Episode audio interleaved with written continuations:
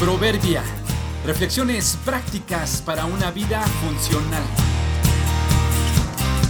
Febrero 24. Se vale decir no. Es mejor parecer débil y limitado que incumplido y mediocre. Cruzó frente a mí mientras conducía mi auto en una calle angosta. Tuve que bajar un poco la velocidad para darle paso. No sé si me vio y no le importó que venía o tal vez ni se percató que yo iba pasando. Era una joven mujer que conducía su bicicleta a un paso más o menos veloz. Pasó frente a mí y siguió avanzando. Ver a una chica conducir una bicicleta es de lo más normal, solo que esta llamó mi atención ya que con la mano derecha dirigía la bicicleta y en la izquierda cargaba a un niño de tal vez unos tres años, y peor aún, con el hombro izquierdo y la cabeza sostenía su teléfono celular, pues iba haciendo una llamada.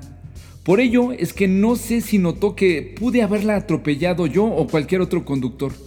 La escena me puso nervioso, sobre todo por el niño, pero la mujer siguió su viaje sin inmutarse por los autos y las consecuencias. Dirigirse a algún sitio, llevar consigo a un niño, contestar una llamada, seguramente la mujer pensó que las tres cosas eran importantes y que sin problema podría realizarlas al mismo tiempo. Al parecer ninguna podía esperar. Sé que estas escenas son más comunes cada vez, no solo con los ciclistas, sino con los conductores y los transeúntes. Me preguntaba qué contestaría la mujer en caso de soltar al niño o de chocar sin poder detenerse, ¿a quién culparía? ¿Al niño? ¿A quien hizo la llamada? ¿A quien se le atravesó?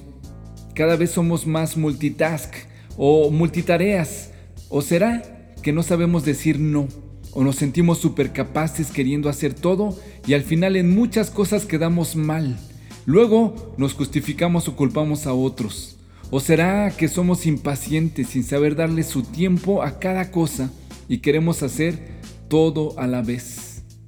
No te apene decir no, no tengo, no puedo, no sé, discúlpame, hoy no, por favor espérame, quizá mañana. Mejor parecer débil o limitado que un multitareas mediocre e incumplido, o soltando al niño de cabeza. ¿A qué o a quién tendrás que decirle que no? ¿Quién debe bajarse de la bicicleta?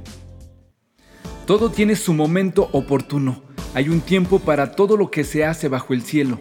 Eclesiastés 3.1